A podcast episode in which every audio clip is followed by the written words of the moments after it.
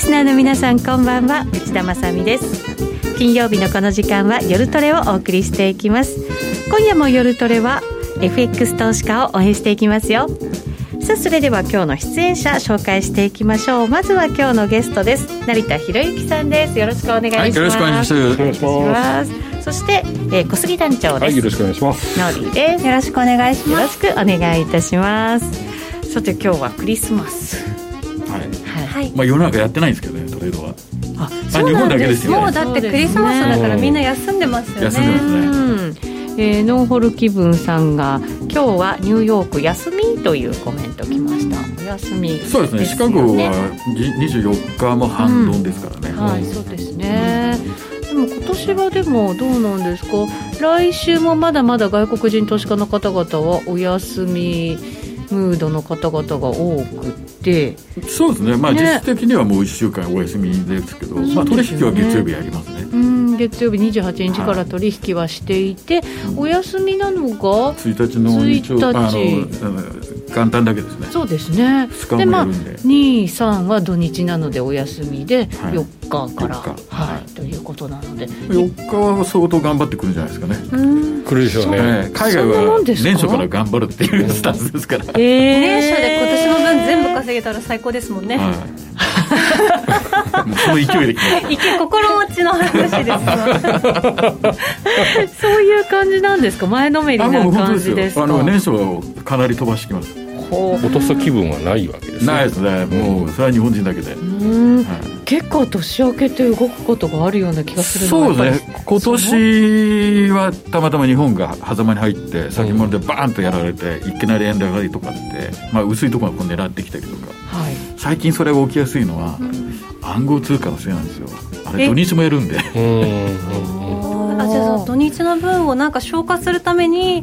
週明け、はい、もうそういうなんかこうやってないところを狙いに来るっていうのはもうこの23年多いですね。土日にだからその暗号通貨が動いちゃうあ動きます。それを追いかけるように他のマーケットも動いてしまう、はい。まあ、仕掛けてくるっていうのはいますね。はあなんですね、そこ暗号通貨初っていうのは全然私も気づかなかったです、ね、この2年間ぐらいはそれが顕著ですね。は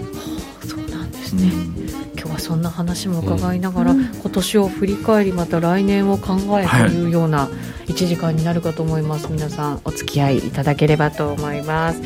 えー、この番組 YouTube ライブでも配信しています番組ホームページからご覧ください、えー、その YouTube ライブに連動したチャットもあります。そちらにはすでにたくさんの方々からコメントなどいただいておりますがこちらのコメントもご紹介しながら進めていきたいと思います。それでは今夜もトレード戦略でやりましょう。夜トレスタートです。この番組は真面目に FX FX プライム by GMO の提供でお送りします。お聞きの放送はラジオ日経です。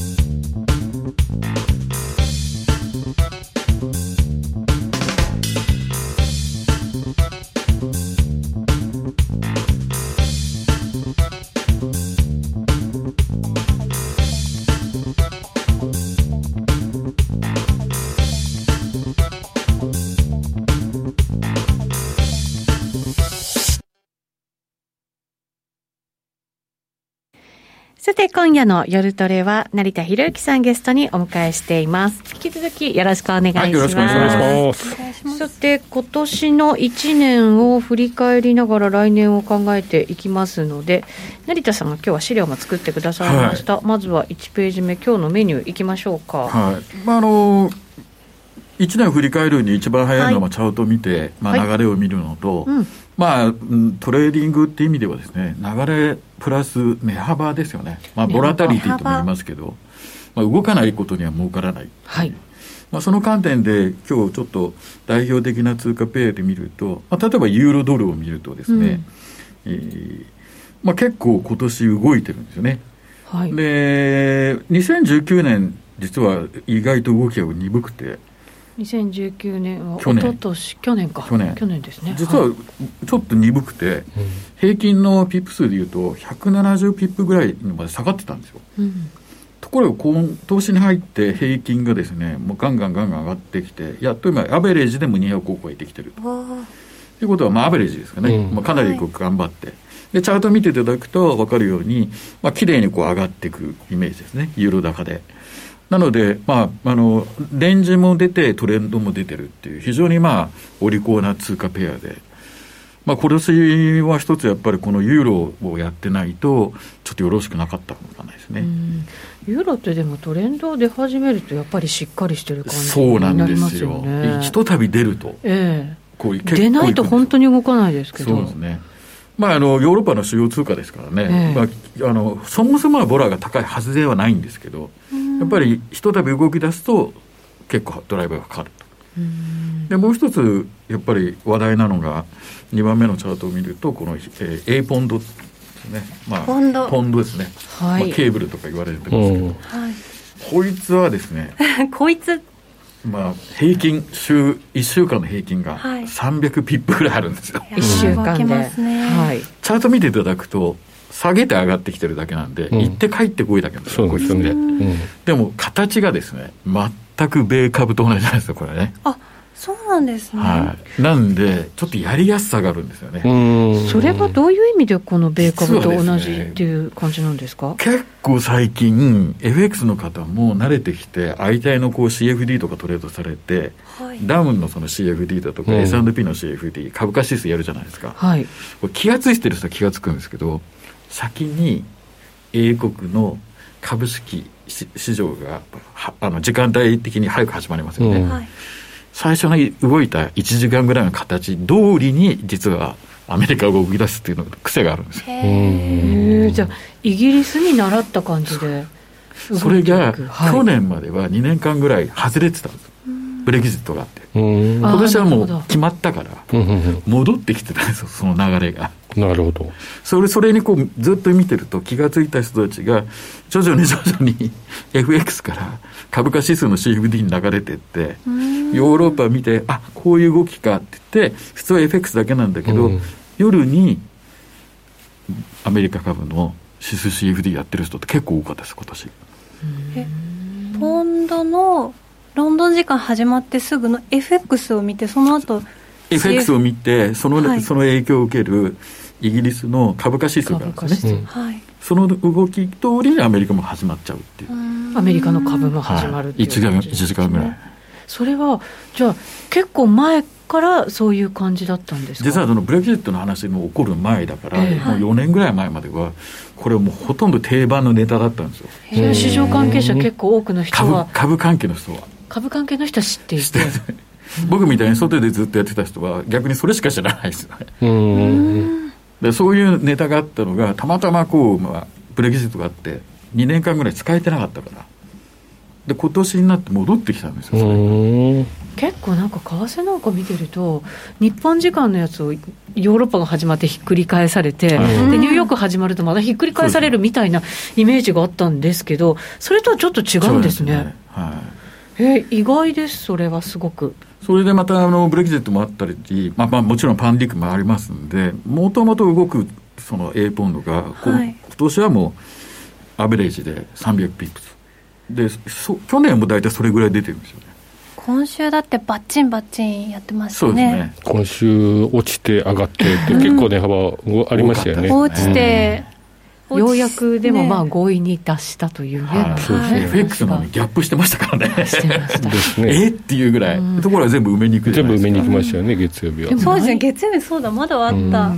内容でもあんまりまだそんなに詳しく入ってきてませんよね。いいこと言いますね。私それがすごくすごく気になっていて、だから結局なんかこう内容が分かってきたら。またなんか動きが出ちゃうのかなと思ったりする、まあね。はい、いい内容で決まってたら、もうとっくにいろんな情報入ってきてもいいんじゃないかなと思ったりするんですけど、やっぱクリスマスだから、みんな休みたかったんじゃないですかね、とりあえず合意ってことにして。休んでる場合かってなんかありますけどね。まあ、なぜそんなので、A ポンドがやはり結構安定的なんですよ、実は。値幅を取れるっていうこと、あと癖があって、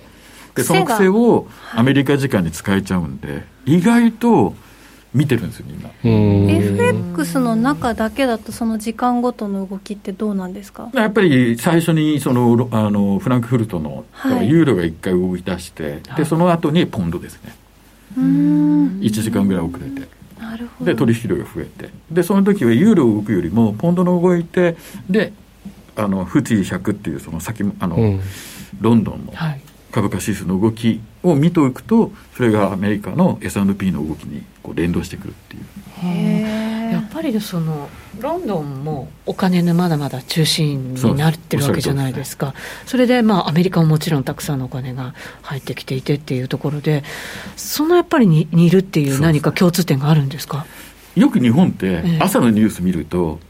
昨晩のニューヨークダウンはって始まるじゃないですか。はいうんってことは日本ってアメリカのニュース聞いてから動きますよね。うん物色する銘柄なんかも同じようなものが動きますもんね、それは連動してていいのかなと思う時もありますけど、でもそれって始まった段階だけで、ええその後はもう独自のニュースで来るじゃないですか。うんじゃあ、アメリカはって言った時に、アジアを見て、ヨーロッパを見て、2つの大きい市場を見て始まるんですよ。ところが直前に起きてるヨーロッパってアジアの情報を消化してるから、うん。ど。どっちにウエイトが高いのっていうと、ヨーロッパなんですよ。うん。で、そういうのがあって、それが綺麗に今年はまあ出てたんで、なおさらですね。そうするとブレグジットがまあ合意に達してということになれば、来年はさらにその動きというのが継続していく可能性がそうですね。もうある。あの、FX トレーダーにとって A ポンドって単純に動くんじゃなくて、それだけ実はキー通貨なんですよ。うん。次のどういうキー通貨になるんですか？アメリカの株式市場の先行の役だから、それが動き出して、ロンドンの株が動いて、それを見てニューヨークも同じように動いていくって、そう。呪術つなぎで動いていくっていう、で、それの引き続いて、でまたシドニー動いて、うん。はい。で、2時間、1時間をして、日本が動くじゃないですか。うん。この連鎖が、うん、ずっと続いてましたね。結果だからイギリスに習ってるっていう感じなんですかね。世界のマーケットはまだ。はいポンドの値幅を取りながら、その後のマーケットの動きを占える、はい美味しいですね。ただ少しの間だけですよ。その日ずっとじゃないですね。最初のスタートのところだけあそうです。だから言ったじゃないですか、モーリーさんが。最初から頑張らなきゃダメだそうか、1年もそうだし、1日も、はい、最初頑張らなきゃダメなんですよ。そこにいくら積み上げるかで勝負だから。なるほどね。なるほどね。まだだからロンドンの影響って結構強い強いんですよね。かなり強いんですね。そうなんですね。金融マーケットの中ではまだまだ、指標も結構その時間帯に発表されるから、ええ。大体なんかに見てると、20時ぐらいで1回一巡そうなんですよ。して、そこからもう一度、さらに行くのか、反転するのかっていうのが、ニューヨークでまた決まってくるっていうのがありますよね。あのあの株式市場をオープンしてから考えるって感じですよね、でその株式市場を占ってるのがロンドンなんでなるほど。先物なんかもね一緒にきっと動いてるんでしょうね、そうですね。そうですよね、はい。だからオープンのところは同じような動きが。おっしゃる通りです。ああなるほど。そういうことなんですね。でそのことで、まあ、私たちが使う円を見るとええ。ドル円がですね、はい、ドル円もなんかあるんですか？特徴が。どうしちゃったの？どうなんですか？あ、かわい。い絵文字がついてる。もうあれなんですよ。昔2016年は平均300ピップも動いてたんですよ。え？今半分ですよ。この100 2016年って、ブレグジットの件があって、大統領選挙があってっていう、あの波乱の1年ですよね、激動の1年。あれもう4年前なんですそうです。ね。実は日本国内のニュースで動いたことがないっていう。あら。確かにそうですね。あれぐらいですか、何でしたっけ、あの黒田バズーカとかアベノミクスとあか。一回動いたかなっていう、それはその前だもんね。うん、そうそれぐらいしかなんか日本の独自のっていうそうなんですよ。思いつかない感じ15、が16は結構ドル円良かったんですよね、うん。そうですよね。なんかあの毎日動いてたし、それこそ日銀さんの発表でも動いてたようはない。時代があります。時代があだって。の頃ははい。株より FX のトレーダーの方が多かったんですよ。動くから。動くからもうへー。ねその後に株が動き出してみんな株をやった方がこうテンバーガーだとかってこう流行って FX がまあ動かなくなったから他の動くものにっていう方々もいらっしゃったでしょうね、きっとね、まあ、なんせ平均すると170ピップ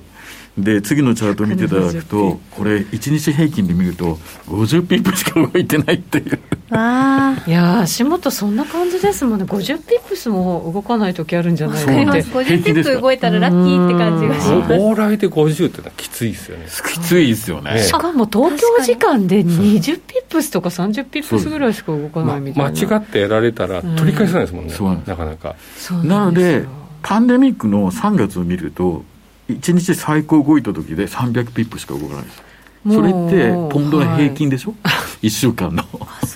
そうですね。今年はもうこの3月のところで高値安値つけちゃいましたもんね、はい、これだけのデータ見ると、えー、為替オプションが、まあ、バイナリーじゃないですよ。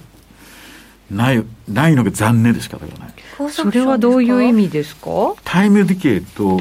トレンド、うん、この場合はトレンドある程度なだなだかで来てて時間とともに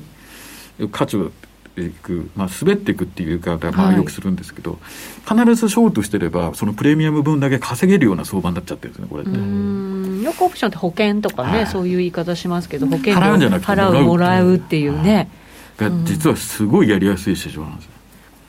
結構トレンド的には私、ドル円あんまり見てなかったんです、まあ、日々の動きは見てるんですけど、うん。大きい長いトレンドとしてあんまり見てなくて、うん、最近気づいたら、月足とかめちゃめちゃなんかね、本当に下落トレンドに出てて、円高であることは間違いないんですけど、そうなんですよね、はい、その速度がゆっくりなんで、ボラが少ないから、黙ってても、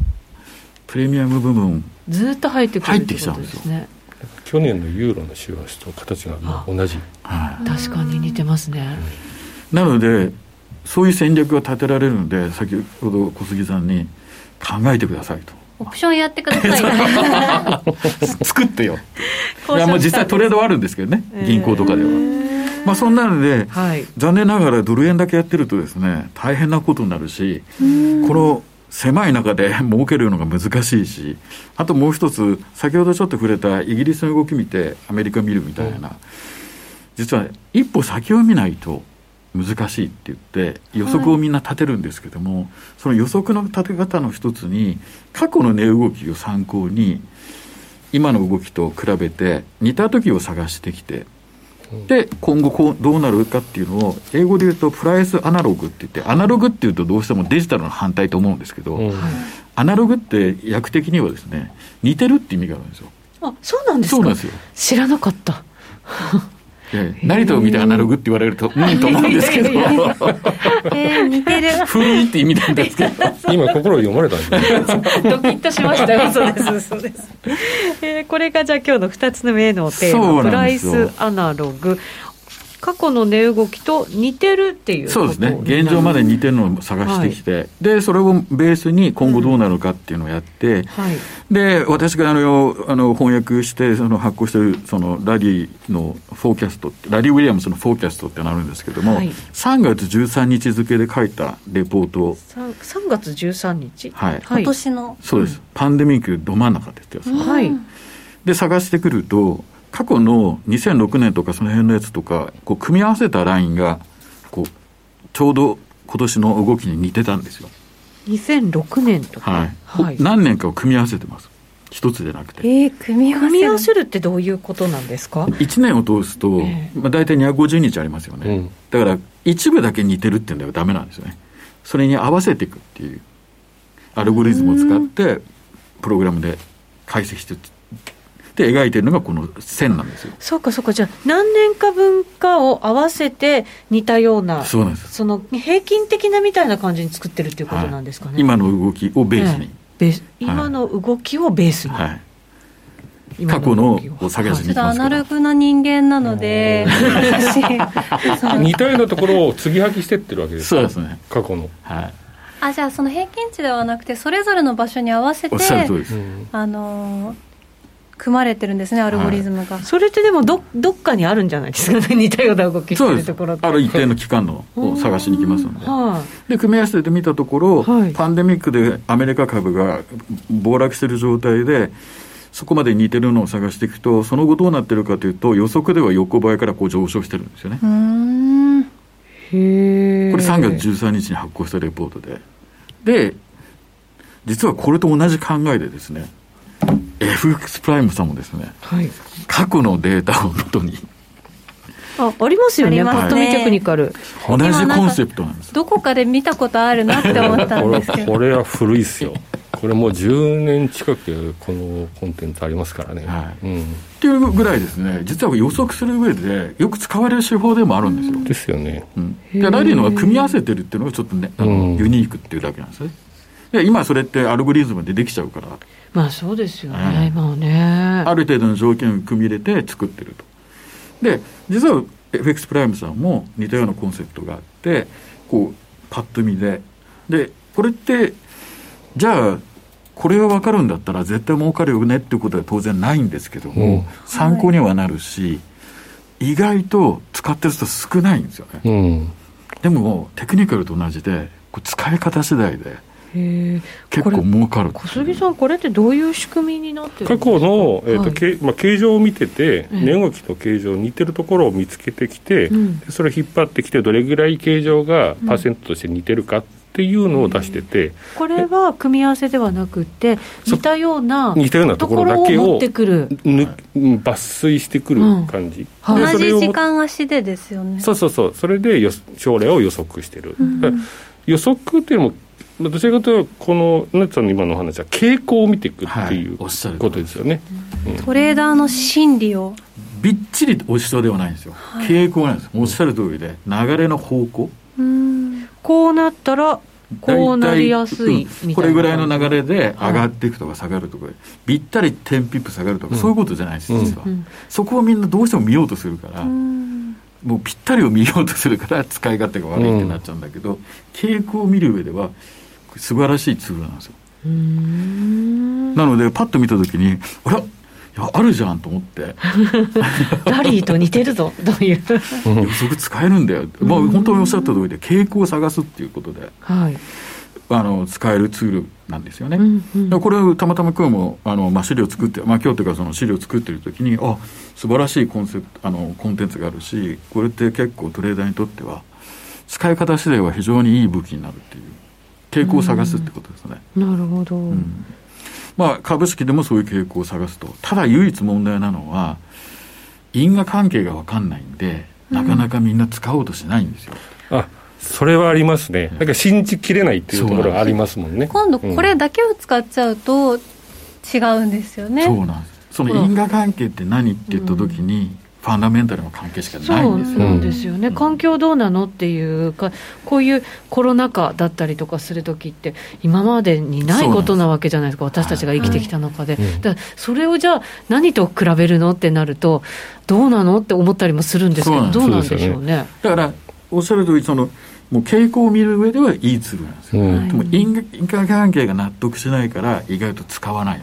なんかパッと見テクニカルは時間足が選べるじゃないですかいくつか。その全部の時間足でなんとなく方向その最近時値が全部同じ方向を向いてるときはおちょっとポジション持ってみようかなっていう時の参考にしたりします、はい、それが自分の普段持つポジションの取り方と似てたりすると、なんていうか後押しになってくれるような、背中を押してくれたりするんですけどこれが1回2回外れちゃうと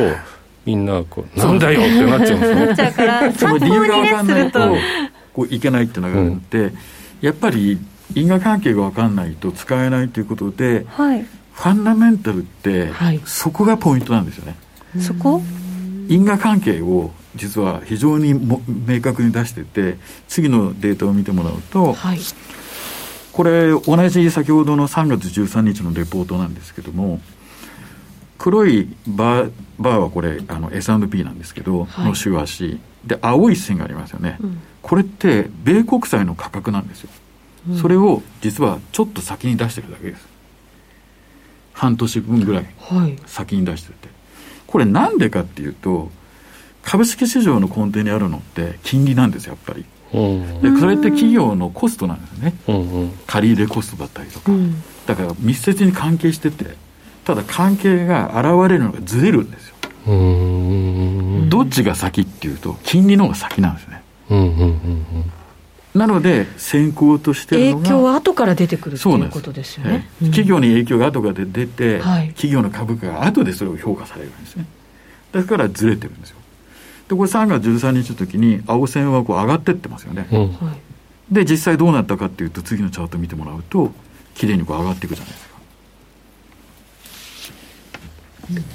うん、3月のあの時からそうですね、はい、しっかりきれいにこれってある意味因果関係だから分かってたことなんですよ。なんで？FRB は金利を下げてそれを維持して雇用をあのあの確保するために全力で支援するって言ったわけですよね、で金利上げないわけでしょ、はい、価格上がるわけですよね、はい、でそれを追随するのが株価だったら当然株価上がっていくわけですよね。そうか。金利ばっかり見てたから価格ってとはい、とは比べてなかったですね、そう。いえば、はい、いやでもみんないやパンデミックでもう経済ダメになるんじゃないっていう話だったじゃないですか、はい、世の中終わるんじゃないかなって勢いだったけど、うん、世の中終わってないんですよね。まあ、V 字回復して最高値更新してますからね、はい、アメリカなんかはね。いくらパンデミックがあっても、死者数とか感染者数が増えて、客観的にですよ、数字を見ても、人類がほめあの滅びるような数字ではないんですね、実は。なので、第1波の時に、アメリカで非常に注目されたのは、感染者数じゃなくて、死亡者数の伸び率が一定になったとこから株式がバーッと上がっていくんです。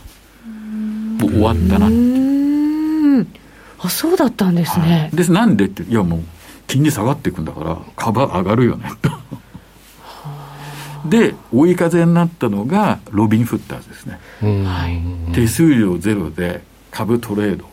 ステイホームですよね。やることないんだえ成田さんってそのアメリカとかのその投資家事情とかもよくご存知じゃないですか、うん、これ実際にロビン・フッターってものすごい増えてものすごい影響力だったんですか、はい。ある番組のあのコメンテーターっていうか、番組持ってるあの、まあ、アメリカでよく知られてるジム・クレーマーとこの前話したときに、はい、いや、もうすごいねって言って、まあ、彼ももう番組で15年やってて、彼自身も証券業界も30年以上やってますけど、40年近いのかな、やってるんだけど、株式って50から80代の人までなんですよ。50から80ぐらい。参加者って、あのアメリカでも。結構年齢層上だったんですね。上なんですよ。ところが今って、10代から30代が増えてそこがロングして50から80がショートしたっていう。ああなるほどね。で今どどうなってるかっていうと上がったってことは若い人も勝っちゃってるんですよねなんか金額とかで私たちに置き換えると10代とか20代とかはそんなにたくさんの金額できないよねっていう感じはするしちゃうんですけどそれでもやっぱり全然勝ったわけですか、はい、回転効いてるんですね。もう買うもの決まってたんですですか？知ってるか銘柄,、銘柄しか買わないから。集中してるってことですね。何買ったって知ってる銘柄だからアマゾンガーファン。日々使ってるネットフリックスとかいやでもそこが牽引したわけですもんね、はい、テスラとかね、はい、なので考えてみるとファンダメンタル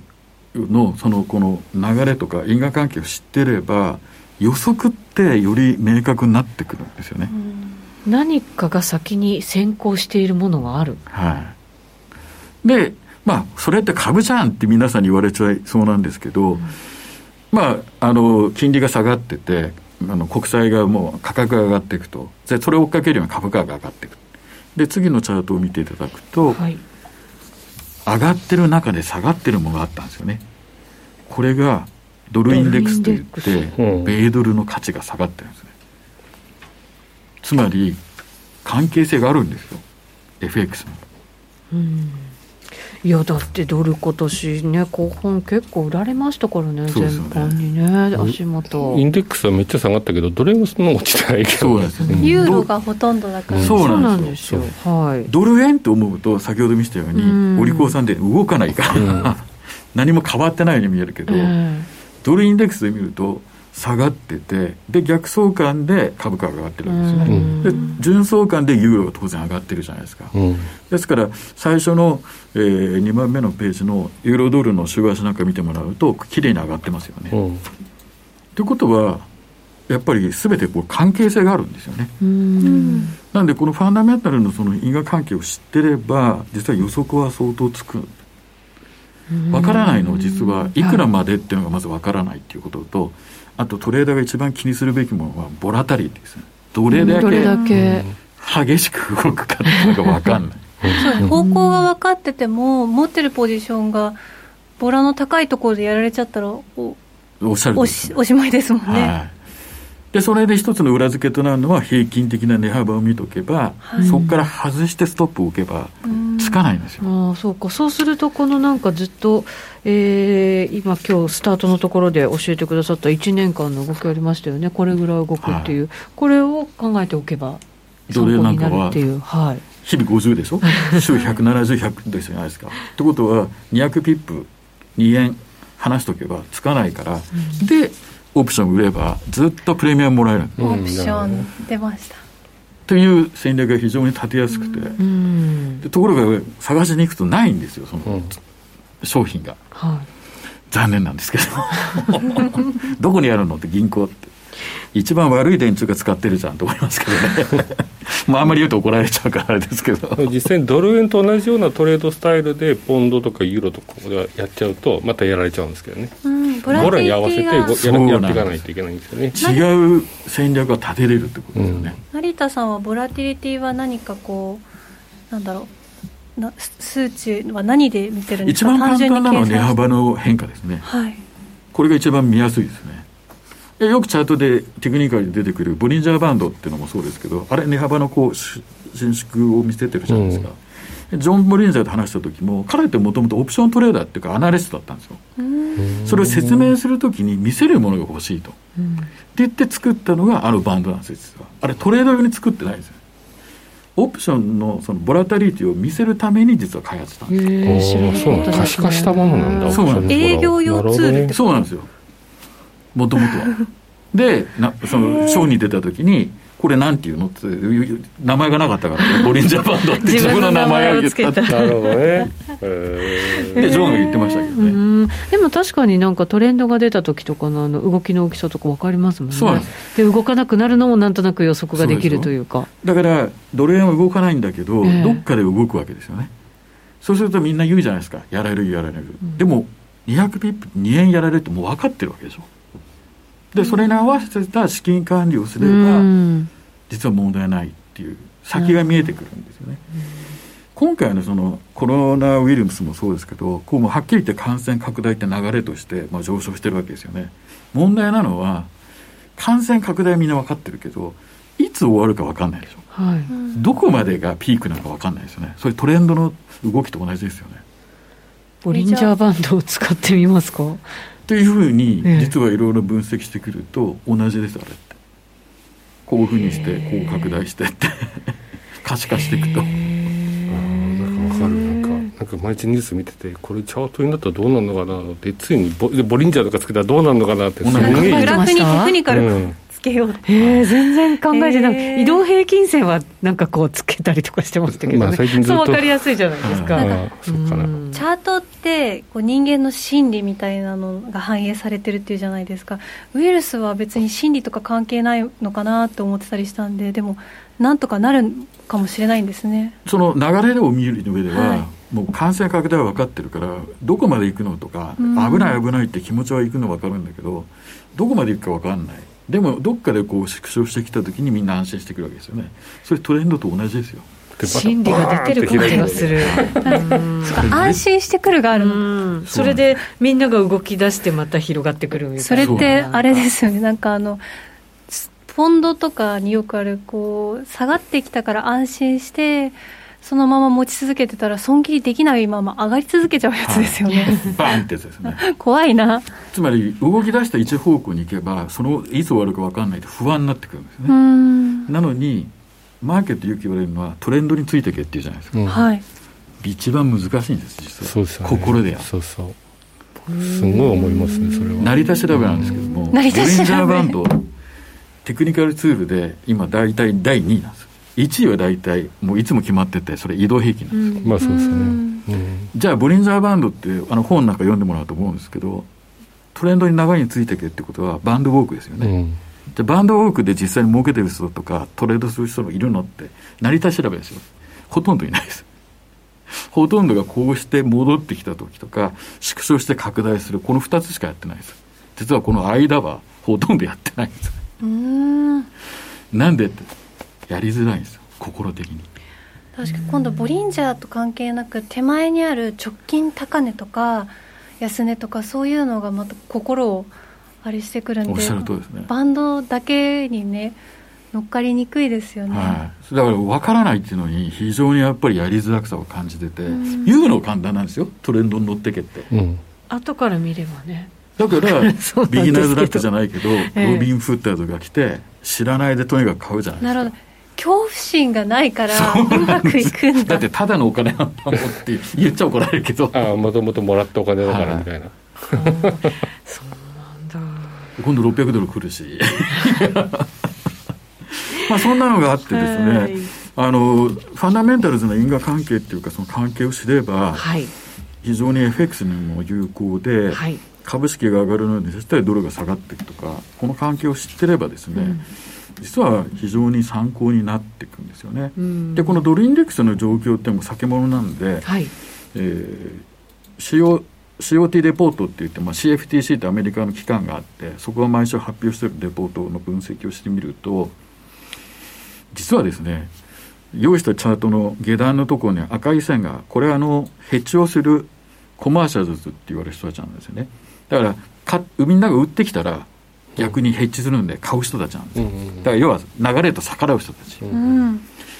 この赤線をよく見てもらうと真ん中に横線があってそこはフラットでゼロの位置なんですけど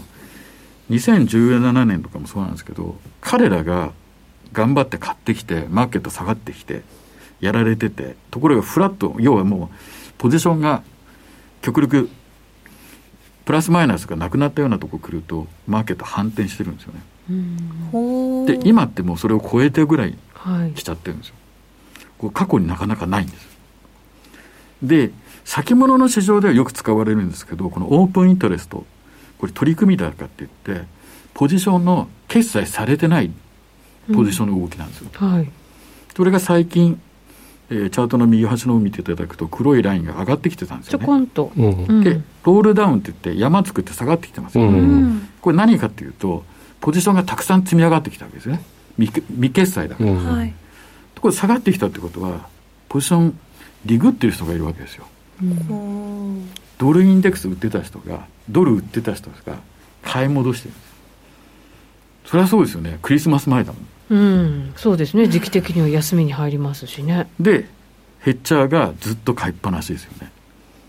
売ってて買ってて。で売りの方が多かったわけですね、うんそれが買ってるってことは今マーケットには買いしかない、うんうんうん、つまり反転しやすくなってる。そういう時って反転しやすい。反転しやすい。材料さえ出れば。はい。それがたまたまもうそこまで来ちゃってて今マーケット薄いじゃないですか、はい、で来週ですよね。要はまあ4日以降ですよね。うん。みんな頑張ってくるわけですよね。新たな気持ちで。ってことは反転する可能性が大なんですじゃあユーロドルなんかはもうちょっといいとこだなっていうから首をもたげてくるかもしれない。あるっていう。のがもうすでにデータとして出ちゃってるんですよね。なるほど。これはあれですね年明けチャートにこうニュースもついてくるって言いますから、はい、あの取り急ぎ決めたブレグジットの合意がなんかやっぱちょっとねっていやだからなってきたりすると。番組冒頭で津田さん言ってたじゃないですか。ね津田さんが本当はあれ大丈夫？っていう。多分 年明けてからみんな同じこと言うんですよ。先んじて言っちゃいましたね。大丈夫なのこれって言って。実はそうなんですよ、で米株がその状況でまあなんかドルインデックスもやばそうだしユーロがもう持たれてきそうだと。で米株に連動してるっていうことで見ると、えー、資料の12ページのところにあるんですけど、はい、オーストラリアドルとアメリカの株式市場がですね、はい、ほぼほぼ同じような動きをするんで。なるほど。このあたりお知らせの後にまた、はい、はい、伺っていこうかと思います。それではここでお知らせです。約定力と低スプレッドで選ぶなら、最大50万5千円口座開設キャンペーン実施中の FX プライム by GMO。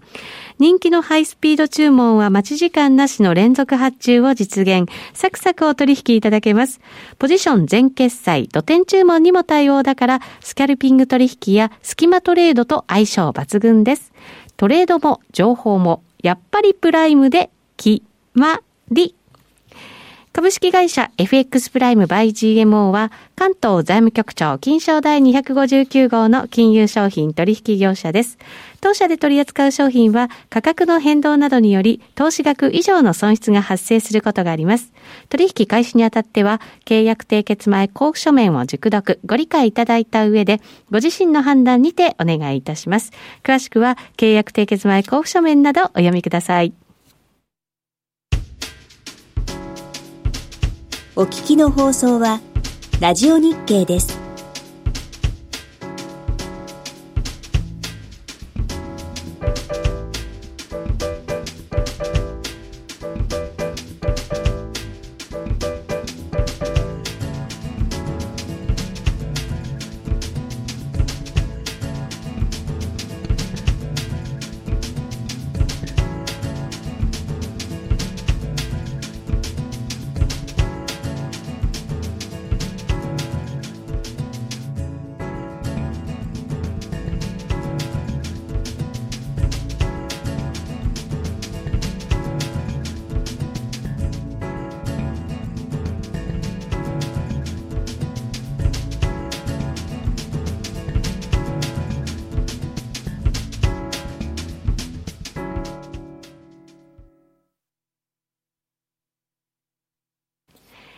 て、引き続き成田博之さんにお話伺っていきましょう。はい、えっ、ー、と、CM の前に、オーストラリアのドルと、ニューヨークのダウ先物、これが相関性がある、はい、もうチャート見ていただくとですね、はい、上がオーストラリアドルで、下がのダウンなんですけども、うん、まあ、同じ取引時間を合わせるために先物2つとも使ってますけども、まあ、オーストラリアドル通貨先物って、まあ、OG ドルですね。うん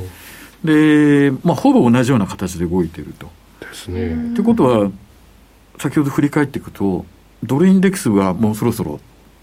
ユーロがちょっとやばいって、株式もってなってくると、当然、5ドルもってなってくるわけですよね。なんかこうリスクオフになった時に一番なんかこう売られるというか、はい、トレンドが出やすい通貨の一つというか、はい、そんなイメージがありますけどね。はい唯一の違いは、オーストラリアドルのこの通貨先物のチャートを見ていただくと、右と左を比べると、右の方がやっぱり上回ってるんですよね。ダウンの先物って、更新してるってことか、はい。はい、ギリでいってるんですよ、ギリギリなんです、これ。ということは、オーストラリアドルの方が強いんで、何かあったときに、オーストラリアドル売られたとしても、ぐっと下がらないかもわかんないですね。有事の昔は米ドル買いだったんですけど、今はもしかすると有事のオーストラリアドル買いになっちゃう。ええー、そんな時代が？湾岸戦争とか古い話をすると、あの時って米ドル買われないで5ドル買われたんですよ。距離が一番離れてるから。あ、なるほど。地政学の関係ですよね。なるほどね。コロナの回復とかもオーストラリアとか、まあ、ニュージーとか、はいやっぱりちょっと早かったっていう。ニュージーランド、マスクしてないです、今。なすマスクなしで普通に観客入れてラグビーやってますからね。市中感染がないってそういうことですよね。そうなんですよ。で僕はシドニーに住んでたんですけど、僕が住んでた地域がロックダウンって話になってえ何人出たのって言ったら数十人ですからね徹底してますよね。でゼロを確認してもうしばらくロックダウンしていなくなったぞって言ってから解放。はいそれをなんか23週間おきつぐらいに調べていくんですよ。でその間は州をまたげないとか、僕が住んでたノースっていうそのシドニーの北の方のとこは今シティに行く道がある一点で制限されちゃって動けないですハーバーブリッジですか？はい。あそこ越えるのに制限があるんですよ。あそうなんですか、はい、これ徹底してるんですよね。あとはやっぱり中国とのね経済関係がやっぱり強いっていうイメージがありましたから中国の回復がねやっぱりあのそのまま移るのかなと思ったりもね、輸出のものは伸びも戻ってるんですけども中国がだいぶ復活してるんで、はい、人の動きはもう完全にやっぱ減っちゃって。そうでしょうね。あのシドニーシティそのものの中にはアジア人って言われるのがもう6割近くいたんですけど、うん、今それがガッと減っちゃって、ぱりみんな帰っちゃったですね学生さんも含めて。ジュードさんコメント書いてくれました。オーストラリア中国に石炭買ってもらえなくて大丈夫なんかなという。これもねなんか先日そういう話が入ってきていて貿易のところではちょっとやっぱりなんとなくこう国と国の関係があんまり良くなくなってきてるなっていうあと不動産とか、うん、そういうのもやっぱり禁止したりとかするじゃないですか、はい、中国の方が買えないようにとか、はい、そういうなんか関係がちょっっとねもちろんそれは出てきますね。世論の中で当然、うん、あの世論の中で出てくるんで、はい、あまりにも一方的に勢い強いと必ず止めようという力が働くからそれは当然出てきますけども、うん、あの太陽光もそうなんですけど全てが今残念ながらあの風とその光ではまあ賄えてないんですよね。火力の時の着火に石炭使うんですよ、うん、あれってなんか聞くとそのオーストラリアのその石炭ってカロリーがすごく高くてインドネシアとかの倍以上あるって言われてて。へえそんなに石炭違いが出るんですね、い、いとかそうなんですか、ね、エネルギーが高い。なので少量でスタートできるんでなるニーズが高い、うん、そうなんですね、まあもう銅もそう輸出してますし、えーはい、あのオーストラリアはウランも輸出するんですけど原子力は一切持たないっていう。金なんかも結構取れてますね、ね、はい。まあ、今量はかなり減ったみたいですけどね。そうなんですね。そういう意味ではねやっぱりちょっと強い国の一つっていう。そうなんですよ。だから有有事の5ドル買い？はい。カンガルーもなかなかすごいっていう。もう30 年前ぐらいとはイメージが全く違いますよね。全然違います、ね、もう住んでた時はだいぶあのぐらいの時からちょうどこうこうなんか勢いよくなってきましたけど。金利もだってね最低じゃないですか過去最低、ね、高金利通貨じゃなくなってますもんね、ね、昔はだからねなんか下げたら買えばいい通貨の一つってイメージでしたけど、今はね逆にだって米ドルと5ドルだと払わなきゃいけないっていう、はい。ま、だにピンときてないです。そうピンと毎回スワップポイントの一覧みたいの見てああそうだったそうだったってやったりしちゃいますもん、はい、スワップ取られてああそうだったそうだったって そうですよね。そうそうそうまあ、あの結構優秀ではあるんで、うん、まあ、あの下げてきても意外とオーストラリアでは避けづらいのかもかんない。ですねそうか。だからこの戻りの強さっていうのもあったのかもしれないですね、戻一番なんかいい感じで戻った通貨そうですね。ね。キウイとオージーはそうですね、まあ、そんな中でその、まあ、目先そのファンダメンタルの関係で見ると、まあ、あと時給の関係ですよね。見ると、まあ、あのドルインデックスから見た株式あと他の通貨ですよね、うん、見るとなんかやっぱりこう反転しそうだなと。いうのがもうデータとしてこう浮か上がってきておそらく1月4日以降、ちょっとした動きが出そうだとでそこから気になるのはいくらとかってなるんですけどこれがやっぱり分かんないですね正直。反転したとしてもどこまでなのか。ですよね。勢いが強いはどこまでもいっちゃいますもんねね、うん、で唯一ですね、まあ、ラリー・ウィリアムスとのそのビジネスパートナーも長くやってますけどラリーも実はですねいくらになるってすごく弱くてほとんどやらないんですよ。トレンドあるのはついてきゃいいってまままさまさにそういうことですよね。トレーニングストップ置いて離しておいてそれもついてきゃいい、まあ、確かにそれしかないんであの分かりやすいんですけど彼が一つすごく気にしてるのはサイクルだとか季節性の周期。もともと彼って商品をやってたんで、うん、まあ、今でもやってますけどそういう季節性にすごくあの関わってて。で商品に季節性はあるのは分かるんだけど株にはないだろうと思ったらあったんですよ。それはそうですよね。だって農業関係の会社に季節性があるんだったら、うん、当然それの収益にも季節性が出るわけでしょ。うん、って言ってあ株にもあるんだ。って言っていろいろ調べてって周期性の先に今度サイクルだとかっていうのを調べてって非常にもううんかれこれもう50年以上トレードしててそのうち40年近くのサイクルの研究を続けてて。でそのラリーはですねまあ来、今年末から来年頭に最後になるかもしれない2021年のフォーキャストっていうのを発行するんですけども最後になるかもしれないんです一応引退するんですよ。そうですか。今までは引退するするって言って、えー、するする詐欺だったんですけど、えー、今回は本当かもしれない。79ぐらいなんですもう。年齢が。そんなですか？写真はずっと拝見してるんですけど。そうそうそうそう。そうなんだあららら。らそうですか。もうそんな。そうなんですよ。それでさすがにって言って、えー、でまあまあその2021年の予測をまず書いてる最中なんですけど、はい、ポロッと送ってきてで先週のそのラリーの、はい、えー、動画配信の中でも来年のオーストラリアドル、うん、気になる。株が連動しますからね、はい、で転換ポイント、はい、いくらは分かんないですよ、はい、これを見るとですね3月の5日とあ8日ですね。ごめんなさい、えー、5月の25、うん、あと10月の14日。これが転換日になりそうなんですよ。なるほどはい。で特に3月の8日は大きく転換してるんでこの時期はもしかすると米株も大きくつまり強いて言えば日経の株価までも影響を受けるかも。が大きい、うん、3月。3月はい、はい、が来そうだと。ただその次にもう5月の25日でまた転換来るじゃないですか、うん、ですからこの調整期間ってやっぱり短いのかもわかんないですよね、うんうんうん、じゃちょっと振り回されやすい形になるかもしれないですね。この期間ちょっと振り回されそうだっていう。なるほど、ね、春先ちょっとだから変な動きするかもわかんないですね。で、その次の大きい一つの節目に来るのは10月14日って、これは結局秋の株価が下がってきて転換っていう、季節性があるんで、それは意外と分かりやすいのかなと思うんですね。で、これを送ってきて、まあ、多分来年早々通常なんだけど、3月から5月の春先、ちょっと結構激しく動くんじゃないっていうコメントが出てましたね。なるほど。で、この時に、ある一定水準を米株の場合今月の安値 S&P のそこを第一四半期1月2月3月この間で割っちゃうと今年も割ったんですよね、パンデミックで。割りましたよね、はい、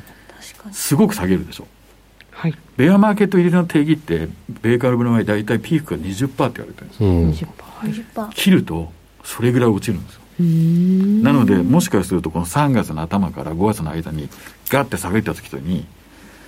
今年の今今月ですね。今月の安値を株価割っちゃうと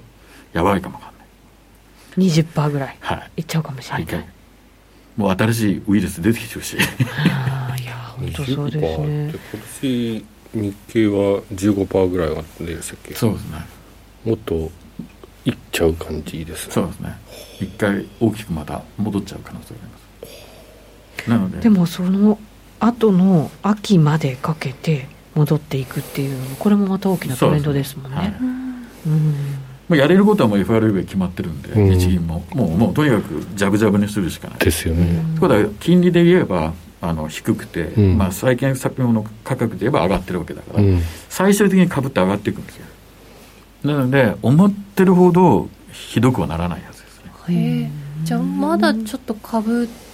なんだかんだでこう持ち直すかもそうですね。下げたところは買いやすいかもわかんないですね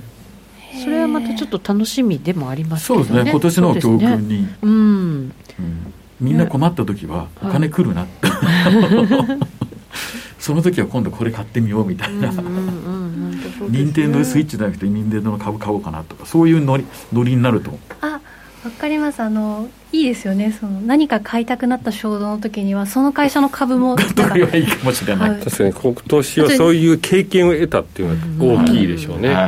さすがに任天堂の株はなんかこうプチ株とかじゃないと買えないですけどね。まあなんかそういうので下げてはきそうなんですけど、ベアになるだとしても短いかもわかんないし、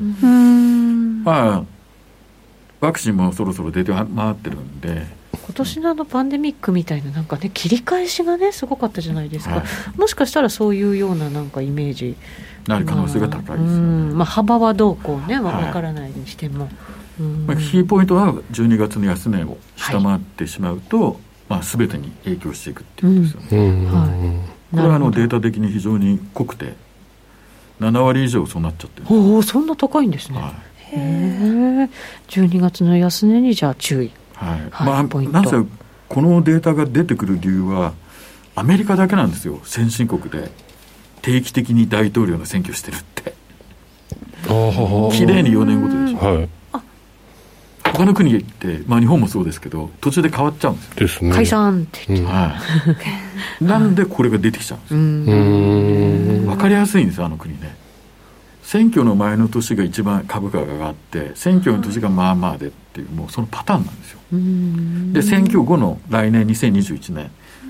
っぱり緩いんですよね。ああそうなんですね、はい、しかも新しい政権ですよね、なおさら緩い。あ緩い、うん、ただ知り合いのやつがこうデータ紐解いてきたらサンプル数は少ないんだけどデモラデモクラティック民主党の新大統領でねじれ国会の時過去どうだったのって調べたら4回 ,4 回しか例がないんですよ、うんうんうん、結構上がってるんですよね。あそうなんですか、うん、へえクリントンとかあの辺の政権の時ですよね。そうかそうですね。11%ぐらい上がってるんですよ。え結構いいじゃんって、うんうん、下がったところからのスタートでしたもんね、はい、なんであなるほど。ああの時もそうですね。オバマの時もそうですね。ねじれちゃった。そうですね。何もできなさそうなんですけどね。どっちが先なんでしょう。下がっちゃったからその株価が低くなっちゃったからねじれちゃったからの戻りが高いですね。うん。じゃあ下げたところはしっかり買ってパッパッいくという、はい、はい、ということですね。サイクル分析面白そうだなというコメントをいただきました、えー、ラリー・ウィリアムズのフォーキャスト2021好評発売中と、はい、はい、いうことでございます、はい、独自のサイクル理論がね非常に皆さんから注目を浴びております。来年の相場いろいろ見通せるんではないかと思います。債券通貨商品マーケット分析しています。ぜひぜひお手元にご用意ください。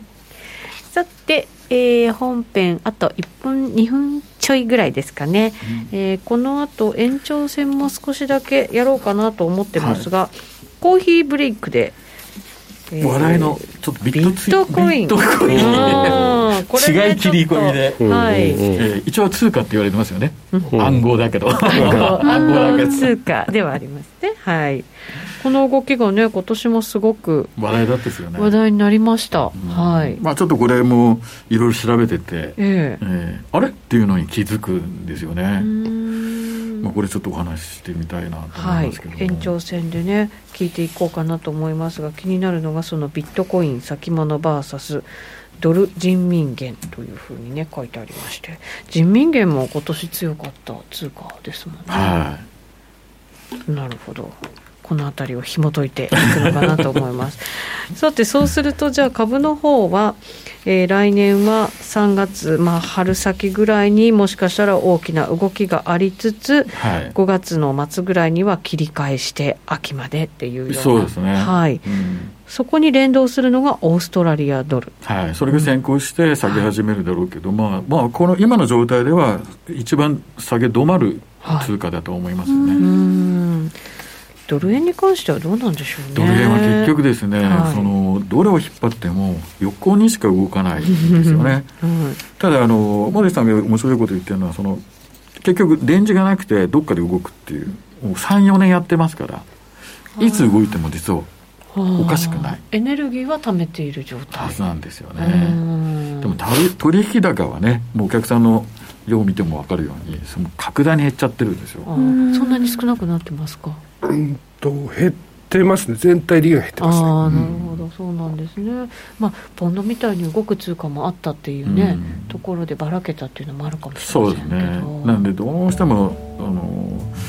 増えてないですし、輸出企業さん関係のそのヘッジもあんまりかけないんですよね、うん、なんか最近そう、ね、動かないからかける必要なくなっちゃったんですねさてそろそろラジオの前の皆さんとはお別れのお時間となりました。この後 YouTube ライブで延長配信ございますので引き続きお楽しみいただければと思います。それではラジオの皆さんまた来週お耳にかか来週はお休みですね。はいまた来年お耳にかかりたいと思います。今年も一年ありがとうございました。良いお年をお迎えくださいませ。この番組は真面目に FXFX プライム by GMO の提供でお送りしました。